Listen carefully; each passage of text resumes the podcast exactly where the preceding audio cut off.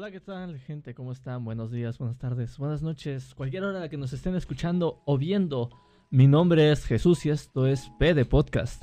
Bienvenidos en un capítulo más de este podcast, su podcast, nuestro podcast, en el que vamos a estar hablando de que tú quieres recoger miel, no des puntapiés a la colmena.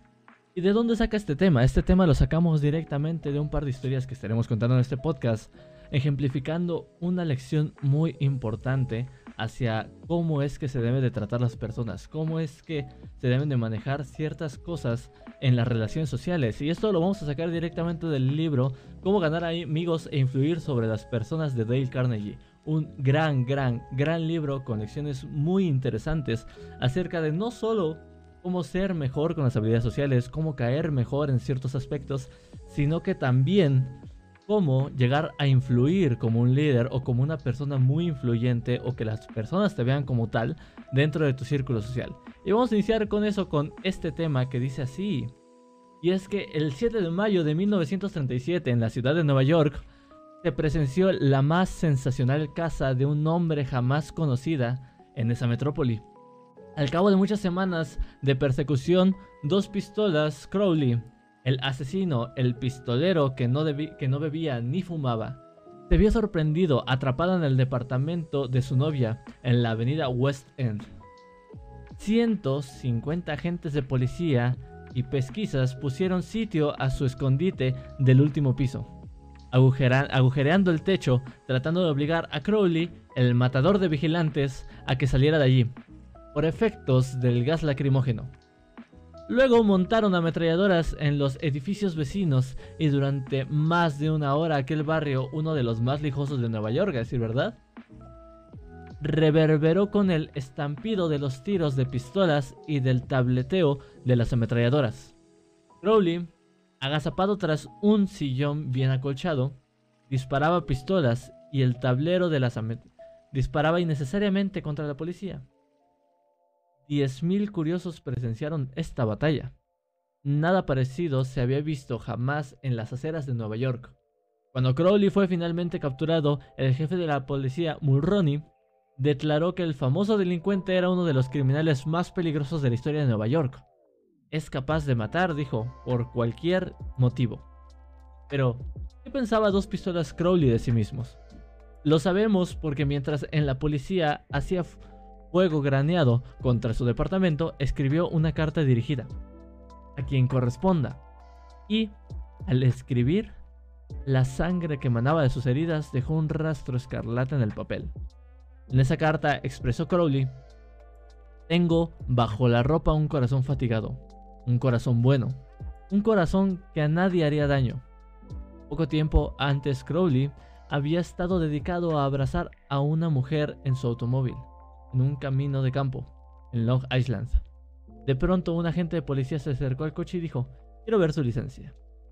Sin pronunciar una palabra, Crowley sacó su pistola y acalló para siempre a aquel vigilante con una lluvia de plomo. Cuando la agente cayó, Crowley saltó del automóvil, empuñó el revólver de la víctima y disparó otra bala en su cuerpo tendido.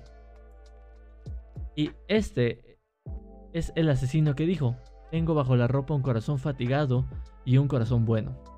Un corazón que a nadie haría daño. Crowley fue condenado a la silla eléctrica. Cuando llegó a la cámara fatal en Sing Sing no declaró. Por cierto, esto es lo que me pasa por asesino. No, él dijo, esto es lo que me pasa por defenderme. La moraleja de este pequeño relato es que dos pistolas Crowley no se echaba la culpa de absolutamente nada. ¿Es esta una actitud extraordinaria entre criminales? Y así le parece, escuchemos la siguiente historia. He estado los mejores años de la vida dando a los demás placeres ligeros, ayudándolos a pasar buenos ratos, y todo lo recibo, y todo lo que recibo son insultos, la existencia de un hombre perseguido. Quien así habla es Al Capone. Así es, el mismo que fue enemigo público número uno el más siniestro de los jefes de bandas criminales en Chicago. Al Capone no se culpaba de absolutamente nada. Se consideraba en cambio un benefactor público, un benefactor público incomprendido a quien nadie apreció. Y lo mismo pasaba con Dutch Schultz.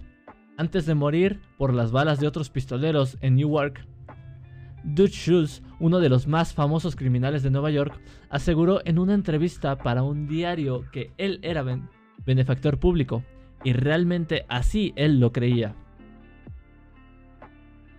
Dice este libro, he tenido interesante correspondencia con Lewis Leibs, que fue alcaide de la famosa cárcel de Sing Sing en Nueva York. Sobre este tema, y según él, pocos de los criminales que hay en Sing Sing se consideran hombres malos. Son tan humanos como usted o como yo. Así raciocinan. Así lo explican todo. Pueden narrar las razones por las cuales tuvieron que forzar una caja de hierro o ser rápidos con el gatillo. Casi todos ellos intentan, con alguna serie de razonamientos falaces o lógicos, justificar sus actos antisociales, aún ante sí mismos, y por consiguiente mantienen con firmeza que jamás se les debió apresar. Imagínense ustedes si el Capone dos, o dos pistolas Crowley o los hombres y mujeres desesperados tras las rejas en una prisión no se culpan por absolutamente nada. ¿Qué diremos de las personas con quienes usted, el, el escuchante de este podcast, o yo, o cualquier persona, entramos en contacto?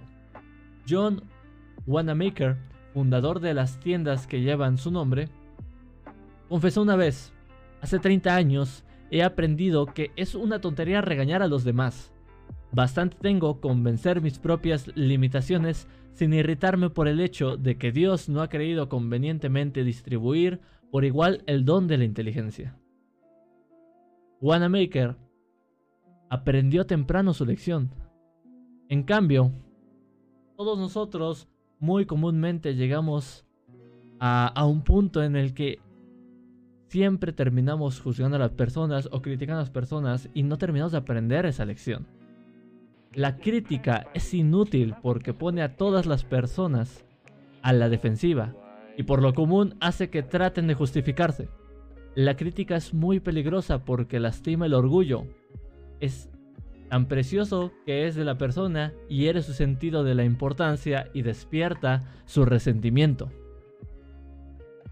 Por ejemplo, el mundialmente famoso psicólogo B.F. Skinner comprobó, mediante experimentación con animales, que premiando la buena conducta, los animales aprenden muchísimo más rápido y retienen con más eficacia que castigando la mala conducta.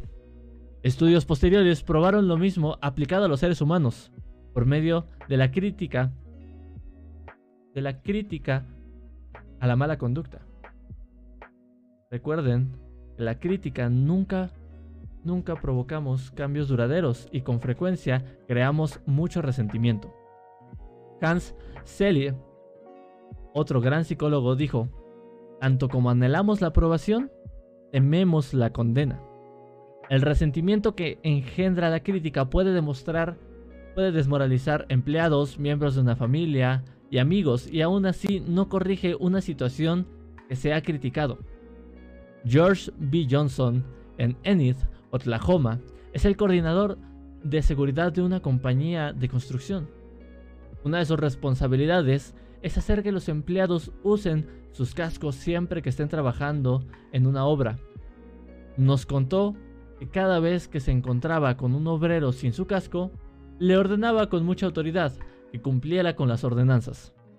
Como resultado obtenía una obediencia desganada y con frecuencia los hombres volvían a quitarse el casco, no bien les daba la espalda. Decidió probar un día de esos un método muy diferente, y cuando volvió a encontrar a un obrero sin el casco, le preguntó si el casco le resultaba incómodo o no le iba bien. Después le recordó, en tono muy amistoso, que su misión era protegerlo de heridas, y le sugirió que lo usara siempre que estuviera en la obra. El resultado de esa pequeña actitud fue una mayor obediencia a las reglas sin resentimientos ni tensiones emocionales. En mil páginas de la historia se encuentran ejemplos de la inutilidad de la crítica. Tenemos, por ejemplo, la famosa disputa entre Theodore Roosevelt y el presidente Taft, una disputa que dividió al Partido Republicano, llevó a Woodrow Wilson a la Casa Blanca, escribió un nuevo capítulo de la Guerra Mundial y alteró la suerte de la historia. Recordemos rápidamente esos hechos. Dice que cuando Theodore Roosevelt abandonó la Casa Blanca en 1908, ayudó a Taft a que se le eligiera como presidente y luego se fue a África a cazar leones. Al regresar, estalló. Censuró a Taft por su política conservadora. Trató de ser ungido candidato a una tercera presidencia. Formó el Partido del Alce y estuvo a punto de demoler el republicano. En la elección que hubo después, William Howard Taft y el Partido Republicano vencieron solamente en dos estados, Vermont y Utah. La derrota más desastrosa jamás conocida por ese partido. Theodore Roosevelt culpó a Taft, pero ¿se consideró culpable el presidente Taft? Claro que no, para absolutamente nada. Con los ojos llenos de lágrimas, él dijo lo siguiente, no veo cómo podía haber procedido de otro modo. ¿A quién se ha de echar la culpa? ¿A Roosevelt o a Taft? Yo francamente no lo sé. Y pues la verdad es que eso ya no importa ahorita. Lo que yo trato de hacer ver a todos los que escuchan esto es que todas las críticas de Theodore Roosevelt no lograron persuadir a Taft de que se había equivocado. Solo consiguieron que Taft tratara de justificarse y que, y que reiterase con lágrimas en los ojos, no veo cómo podía haber procedido de otro modo. O tomemos también para ejemplificar esto el escándalo del Teapot Dome Oil. Fue un asunto que hizo clamar de indignación a los diarios del país durante los primeros años de la década de 1920. Conmovió a la nación entera. Nada parecido había sucedido jamás en la vida pública norteamericana, al menos en la memoria contemporánea. Señalemos los hechos un poquito. Albert Taft, Albert Fall, perdón, secretario del Interior en el gabinete del presidente Harding, tenía a su cargo ceder en arriendo las reservas petroleras del gobierno en Egg Hill y Tipondom. Unas reservas que se habían dejado aparte para su empleo futuro por la Armada. El secretario Fall no efectuó una licitación, no para nada entregó directamente el contrato. Un negocio redondo, jugoso a su amigo Edward L. Duheny. Y a su vez, Duheny hizo al secretario Fall un préstamo, entre comillas, según le placía llamar esta operación, de 100 mil dólares. Luego, como la cosa más natural del mundo, el secretario Fall ordenó que las fuerzas de infantería de marina que había en la zona alejaran a los competidores cuyos pozos adyacentes absorbían petróleo de las reservas de El Hill. Estos competidores, desalojados de sus tierras a punta de bayoneta, corrieron a los tribunales y destaparon así públicamente el escándalo de tipo Dom. Tal fue el clamor que la, que la administración Harding quedó arruinada la nación entera se sintió asqueada, el Partido Republicano obtuvo a punto de verse destruido y Albert Bifal purgó su condena tras las rejas de una cárcel. Hoy fue considerado crudamente censurado, lo han sido pocos hombres públicos. ¿Él se arrepintió? No, para nada. Años más tarde, Herbert Hoover dio a entender en un discurso público que la muerte del presidente Harding se había debido a la preocupación mental que sentía por la traición de un amigo. Cuando la señorita Fall oyó esto, saltó de su silla, lloró, mostró los puños a su destino y gritó, ¿qué? ¿Harding traicionando por Fall? No, para nada. Mi marido jamás traicionó a nadie. Todo el oro del mundo no alcanzaría para tentar a mi esposo a cometer un delito. Él fue el traicionado. Él fue a quien crucificaron. Y ahí está. La, la naturaleza humana en acción. El malefactor que culpa a todos menos a sí mismos. Todos somos iguales. De modo que cuando usted y yo nos veamos inclinados y un día cualquiera a criticar a alguien Recordemos al Capone, a Dos Pistolas, a Crowley, y a Albert Fall. Comprendamos que las críticas son como palomas mensajeras, siempre vuelven al nido. Comprendamos que la persona a quien queremos corregir y censurar tratará de justificarse muy probablemente y después de censurarnos a su vez. O, como el amable Taft, de decir no veo cómo podía haber procedido de otro modo. En la mañana del sábado 15 de abril de 1865, Abraham Lincoln yacía moribundo en el dormitorio de una pobre casa de hospedaje frente al Teatro Ford. Don Wood había atentado contra él. El largo cuerpo de Lincoln estaba tendido en diagonal a través de una vieja cama que era demasiado corta para él. Una mala reproducción del famoso cuadro La Feria de Caballos, de Rosa Bonheur, pendía sobre la cama, y un monte, montesino mechero de gas daba escasa luz amarillenta. Cuando Lincoln agonizaba, el secretario de guerra, Stanton, dijo, Aquí yace el más perfecto gobernante que ha conocido jamás el mundo. ¿En realidad cuál era el secreto de los triunfos de Lincoln en su trato con los hombres? Se ha estudiado durante años la vida de Abraham Lincoln y se dedicaron tres años enteros en este libro a escribir y repasar un libro titulado Lincoln el desconocido, Creo haber hecho un estudio tan detallado y minucioso de la personalidad y la vida privada de Lincoln como es posible que haga un ser humano. Realicé un estudio especial del método de Lincoln para tratar con sus semejantes. ¿Se dedicaba a criticarlos? Sí, pues cuando joven, en el valle Pigeon Creek de Indiana, no solamente criticaba, sino que escribía cartas y poemas para burlarse de los demás y los dejaba en los caminos campestres, en la seguridad de que alguien los encontraría. Una de esas cartas despertó el resentimiento que duró, que duraron toda una generación. Aún después de empezar a practicar leyes como abogado en Springfield, Illinois, Lincoln atacaba abiertamente a sus rivales en cartas que publicaban los periódicos, pero, pero eso se extendió en otoño de 1942 se burló de un político irlandés, vano y batallador, que se llamaba James Shields. Lincoln lo censuró crudamente en una carta anónima publicada en el Springfield Journal. El pueblo entero estalló en carcajadas. Shields, sensitivo y orgulloso, hirvió de indignación. Descubrió quién había escrito la carta, saltó en su caballo buscó a Lincoln, a Lincoln y lo desafió a un duelo. Lincoln no quería pelear, se oponía a los duelos, pero no pudo evitarlo sin menoscabo para su honor. Tuvo la elección de las armas.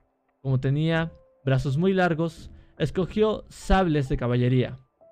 Tomó lecciones de esgrima de un militar en West Point y, el día señalado, él y Shields se encontraron en un banco de arena del Mississippi, dispuestos a luchar hasta la muerte. Por fortuna, el último momento intervinieron los padrinos y evitaron el duelo. Ese fue el incidente personal más significativo en la vida de Lincoln. Resultó para él una lección de valor incalculable en el arte de tratar con los demás. Nunca más volvió a escribir una carta insultante. De hecho, nunca volvió a burlarse del prójimo, al prójimo, y desde entonces casi nunca criticó a los demás. Una vez tras otra, durante la guerra civil, Lincoln puso un nuevo general al frente del ejército de Potomac. Y cada uno a su turno. McClellan, Pope, Burnside, Hooker, Meade cometió algún trágico error e hizo que Lincoln recorriera su despacho a grandes pasos, presa de la desesperación.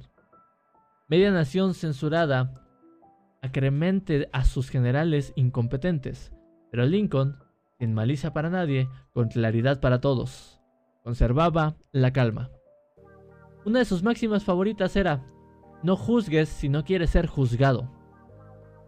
Y cuando la señora de Lincoln y otras personas hablaban duramente de la gente del sur de los Estados Unidos, Lincoln respondía, no lo censuréis, son tal como seríamos nosotros en circunstancias similares. Pero si un hombre ha tenido alguna vez la ocasión de criticar, ese hombre ha sido Lincoln. A buen seguro. Tomemos un pequeño ejemplo de su historia. La batalla de Gettysburg se libró en los primeros tres días de julio de 1863. En la noche del 4 de julio, Lee comenzó su retirada hacia el sur, en tanto que una gran tormenta inundaba de lluvia la tierra.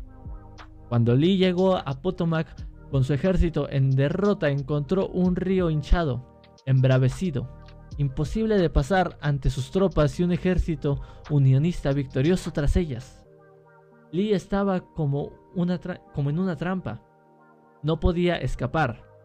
Lincoln lo, lo advirtió. Ahí se presentaba la oportunidad como enviada por el cielo. La oportunidad de copar el ejército de Lee y poner término inmediato a la guerra. Así pues, con un hálito de gran esperanza, Lincoln ordenó a Meade que no convocara un consejo de guerra, que atacara inmediatamente a Lee.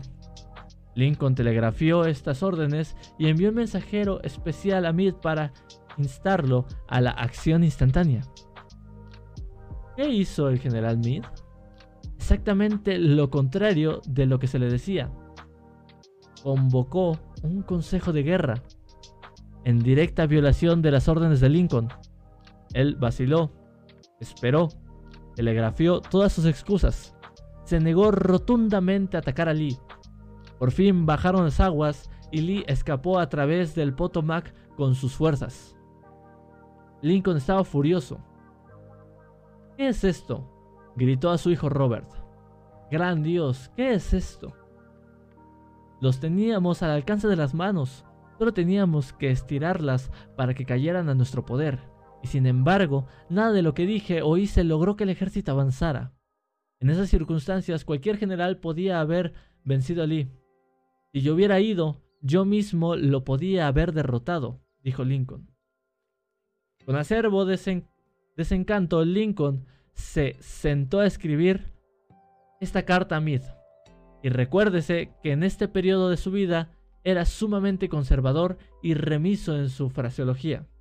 De modo que esta carta escrita por Lincoln en 1863 equivalía al reproche más severo. Él escribió lo siguiente. Mi querido general, no creo que comprenda usted la magnitud de la desgracia que representa la retirada de Lee. Estaba a nuestro alcance y su captura hubiera significado, en unión con nuestros otros triunfos recientes, el fin de la guerra. Ahora la guerra se prolongará indefinidamente. Si usted no consiguió atacar con, fortuna a Lee el lunes último, ¿cómo logrará hacerlo ahora al sur del río, cuando solo pueden llevar consigo unos pocos hombres, no más de los dos tercios de la fuerza de que disponía entonces? Sería irrazonable esperar, y yo no lo espero, que ahora pueda usted lograr mucho. Su mejor oportunidad ha desaparecido y estoy indeciblemente angustiado a causa de ello. ¿Qué habrá hecho Mid al leer esta carta? Mid no vio jamás esta carta. Lincoln no la despachó. Fue hallada entre los papeles de Lincoln, de Lincoln después de su muerte.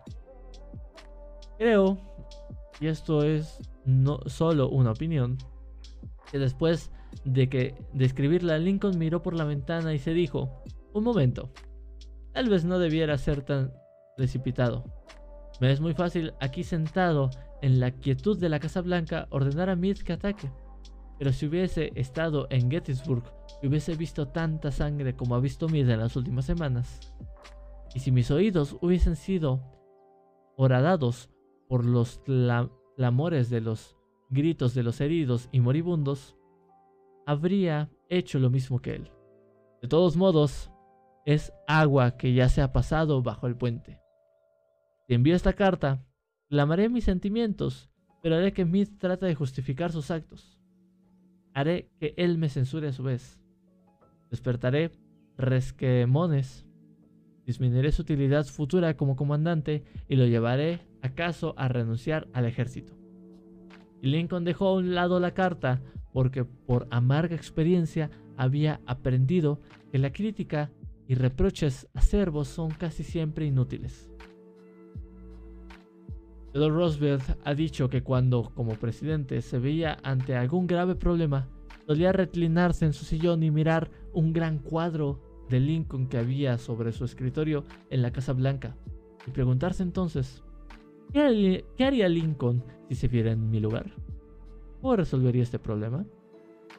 La próxima vez que sintamos la tentación de reprocharle algo a alguien, saquemos un billete de 5 dólares del bolsillo o bien, en este caso, una imagen de Lincoln que tengan tal vez descargada en su celular, y los animo a que lo hagan.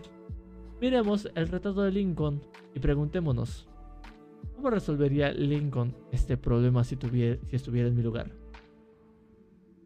Mark Twain solía perder esa paciencia y escribía cartas que quemaban el papel.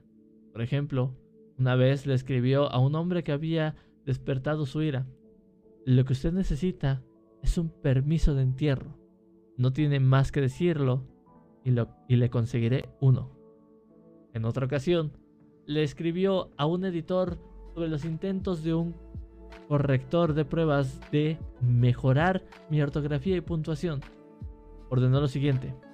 Imprima de acuerdo con la copia que le envío y que el corrector hunda sus sugerencias en las gachas de su cerebro podrido. Mark Twain se sentía mejor después de escribir estas cartas hirientes. Le permitía descargar presión y las cartas no hacían daño a nadie porque la esposa del escritor las desviaba discretamente. Nunca eran despachadas. Yo le pregunto a usted, ¿conoce a alguien a quien desearía modificar, irregular y mejorar? Muy bien, todos lo conocemos, todos tenemos a esa persona a quien quisiéramos cambiar en algún punto. Yo estoy en su favor, pero ¿por qué no empezar por uno mismo?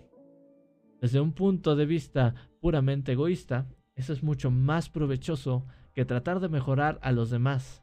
Y sí, muchísimo menos peligroso. No te quejes de la nieve en el techo del vecino, cuando también cubre el umbral de tu casa, decía Confucio. Dice Dale Carnegie, cuando yo era joven, era y trataba empeñosamente de impresionar bien a los demás, escribí una estúpida carta a Richard Harding Davis, autor que por, que por entonces se destacaba en el horizonte literario de los Estados Unidos.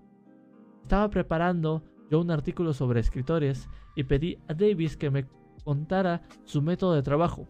Unas semanas antes había recibido de no sé quién una carta con esta nota al pie. Dictada pero no leída. Me impresionó mucho. Pensé que quien escribía debía ser un personaje importante y muy atareado. Yo no lo, yo no lo era, pero deseaba causar gran impresión a Richard Harding Davis y terminé mi breve nota con las palabras dictada pero no leída. Él no se preocupó siquiera por responderme me devolvió mi nota con esta frase cruzada al pie.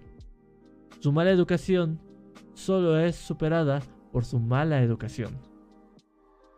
Es cierto que yo había cometido un error y quizás merecía el reproche, pero por ser humano me hirió.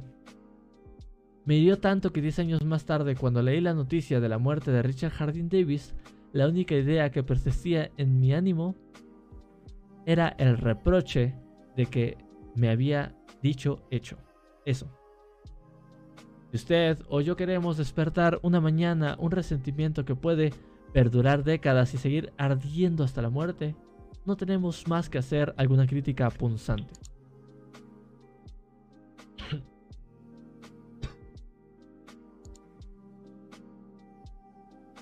Con eso basta. Por, por seguros estemos de que la crítica sea muy justificada. Cuando tratamos con la gente debemos recordar que no tratamos con criaturas lógicas, tratamos con criaturas emotivas. Criaturas erizadas de prejuicios e impulsadas por el orgullo y la vanidad. Las críticas acerbas hicieron que el sensitivo Thomas Hardy, uno de los más notables novelistas que han enriquecido la literatura inglesa, dejara de escribir novelas para siempre. Las críticas llevaron a Thomas Chatterton, el poeta inglés, al suicidio. Thomas Chatterton y o por ejemplo Benjamin Franklin, carente de tacto en su juventud, llegó a ser tan diplomático tan diestro para tratar con la gente que se lo nombró embajador norteamericano en Francia. ¿El secreto de su éxito? No hablaré mal de hombre alguno, dijo, y de todos diré todo lo bueno que yo sepa. Cualquier tonto puede criticar, censurar y quejarse, y casi todos los tontos lo hacen, pero se necesita carácter y dominio de sí mismo para ser comprensivo y capaz de perdonar. Un gran hombre Seguro Carlyle demuestra su grandeza por la forma en que trata a los pequeños. Bob Hoover, famoso piloto de pruebas y actor frecuente en espectáculos de aviación, volvía una y otra vez a su casa en Los Ángeles de uno de estos espectáculos que se había realizado en San Diego. Tal como se describió el accidente en la entrevista Operaciones de vuelo, a 100 metros de altura los dos motores se apagaron súbitamente. Gracias a su habilidad, Hoover logró aterrizar, pero el avión quedó seriamente dañado, pese a que ninguno de sus ocupantes resultó herido. Lo primero que hizo Hoover después de aterrizarse de emergencia fue inspeccionar el tanque de combustible. Y tal como lo sospechaba, el viejo avión a hélice, reliquia de la Segunda Guerra Mundial, había sido cargado con combustible de jet en lugar de la gasolina común que se consumía. Al volver al aeropuerto, pidió ver al mecánico que se había ocupado del avión. El joven estaba aterrorizado por su error. Le corrían las lágrimas por las mejillas al ver acercarse a Hoover. Su equivocación había provocado la pérdida de un avión muy muy costoso y podía haber causado la pérdida de tres vidas. Es fácil imaginar la ira de Hoover. Es posible suponer la tormenta verbal que podía provocar semejante descuido en este preciso y soberbio piloto. Pero Hoover no le reprochó absolutamente nada, ni siquiera lo criticó. En lugar de eso, puso su brazo sobre los hombros del muchacho y le dijo, para demostrarle que yo estoy seguro de que nunca volverá a hacerlo, quiero que mañana se ocupe de mi F-51. Con frecuencia, los padres se sienten tentados de criticar a sus hijos. Quizás usted que está escuchando espera que yo le diga, no lo haga. Pero yo no lo haré. Solo voy a decirles que antes de criticarlos, lea uno de los clásicos del periodismo norteamericano, Papá Olvida,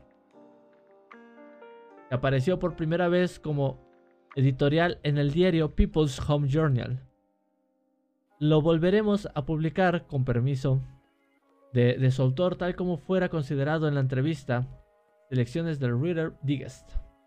Dice, papá olvida. Es una de esas piecitas que, escritas en un momento de sentimiento sincero, da en la cuerda sentimental de tantos lectores que termina siendo un trozo favorito. Desde que apareció por primera vez hace unos bastantes años ha sido introducida, nos dice el autor, W. Livington Learned en centenares de revistas y diarios del país entero. También se las ha publicado infinidad de veces en muchos idiomas extranjeros. He dado permiso para, para que se leyera en aulas, iglesias y conferencias. Se ha transmitido muchas veces por radiotelefonía y ha aparecido en revistas y periódicos de colegios y escuelas. Esto dice así, dice Papá Olvida de W. Livington Learned. Dice, escucha hijo, voy a decirte esto mientras duermes. Una manecita metida bajo la mejilla y los ruidos y los rubios rizos pegados a tu frente humedecida. He tratado solo a tu cuarto. Hace unos minutos Mientras leía mi diario en la biblioteca sentí una ola de remordimiento que me ahogaba. Culpable, vine junto a tu cama. Eso es lo que pensaba, hijo. Me enojé contigo. Te regañé cuando te vestías para ir a la escuela porque apenas te mojaste la cara con una toalla. Te regañé porque no te limpiaste los zapatos. Te grité porque dejaste caer algo al suelo. Durante el desayuno te regañé también. Volcaste las cosas. Tragaste la comida sin ningún cuidado. Pusiste los codos sobre la mesa. Untaste demasiado el pan con mantequilla. Y cuando te ibas a jugar y yo salía a tomar el tren, te volviste y me saludaste con la mano y dijiste, adiós papito, adiós. Y yo fruncí el entrecejo y te respondí, ten, urgidos los hombros. Al caer la tarde todo empezó de nuevo. Al acercarme a casa te vi, de rodillas jugando en la calle. Tenías agujeros en las medias. Te humillantes tus amiguitos al hacerte marchar a casa delante de mí. Las medias son caras, y si tuvieras que comprártelas tú, serías muchísimo más cuidadoso. Pensar, hijo, que un padre diga eso. ¿Recuerdas más tarde cuando yo leía en la biblioteca y entraste tímidamente con una mirada de perseguido? Cuando levanté la vista del diario, impaciente por la interrupción, vacilaste en la puerta. ¿Qué quieres ahora? Te dije bruscamente. Nada respondiste. Pero te alzaste en tempestuosa carrera y me echaste los brazos al cuello y me besaste. Y tus bracitos me apretaron con un cariño que Dios había hecho florecer en tu corazón que ni aún el descuido ajeno puede agotar. Y luego te fuiste a dormir, con breves pasitos ruidosos por la escalera. Bien, hijo. Poco después fue cuando se me cayó el diario de las manos y entró en mí un terrible temor. ¿Qué estaba haciendo de mí la costumbre? La costumbre de encontrar defectos, de reprender. Esta era mi, mi recompensa a ti por ser un niño. No era que yo no te amara, era que esperaba mucho de ti. Y medías según la vara de mis años maduros. Y hay tanto de bueno y de bello y de recto en tu carácter. Ese corazoncito tuyo es grande como el sol que nace entre las colinas. Así lo demostraste con tu espontáneo impulso de correr a besarme esta noche. Nada más que eso importa esta noche, hijo. He llegado hasta tu camita en la oscuridad y me he arrodillado lleno de vergüenza. Es una pobre explicación, yo lo sé. Sé que no comprenderías estas cosas si te las dijera cuando tú estás despierto. Pero mañana seré un verdadero papito. Seré tu compañero y sufriré cuando tú sufras. Y reiré cuando tú rías. Me morderé la lengua cuando esté por pronunciar palabras impacientes. No haré más que decirme, como si fuera un ritual, no es más que un niño, un niño pequeñito. Temo haberte imaginado hombre, pero al verte ahora, hijo, acurrucado, fatigado en tu camita, veo que eres un bebé todavía. Ayer estabas en los brazos de tu madre, con la cabeza en su hombro. He pedido demasiado, te he pedido demasiado. Recuerden que en lugar de censurar a la gente, tratemos de comprenderla. Tratemos de imaginarnos por qué hacen lo que hacen. Eso es mucho más provechoso y más interesante que la crítica. Y de ellos surge la simpatía, la tolerancia y la bondad. Saberlo todo es perdonarlo todo. Y decía el doctor Johnson, el mismo Dios, Señor, no se propone juzgar al hombre hasta el fin de sus días. Entonces, ¿por qué hemos de juzgarlos usted o yo? Con esta pregunta los dejo con el fin de este podcast. Y como lección recuerda usted, no critique, no condene ni se queje. Estamos todos los días en Twitch dando este podcast en vivo. Estamos como J-D-Jesús. Y también puedes seguirnos en todas nuestras redes sociales. Estamos en Instagram como j.d.jesús.oficial Estamos también en Twitter como j-d-jesús-of. Estamos en todas las plataformas de podcast, ya sea Google Podcast, Apple Podcast eh, o Spotify. Nos vemos el día de mañana con otro capítulo de estos podcasts que puede darle información o consejos que le pueden ayudar en su vida. Hasta luego.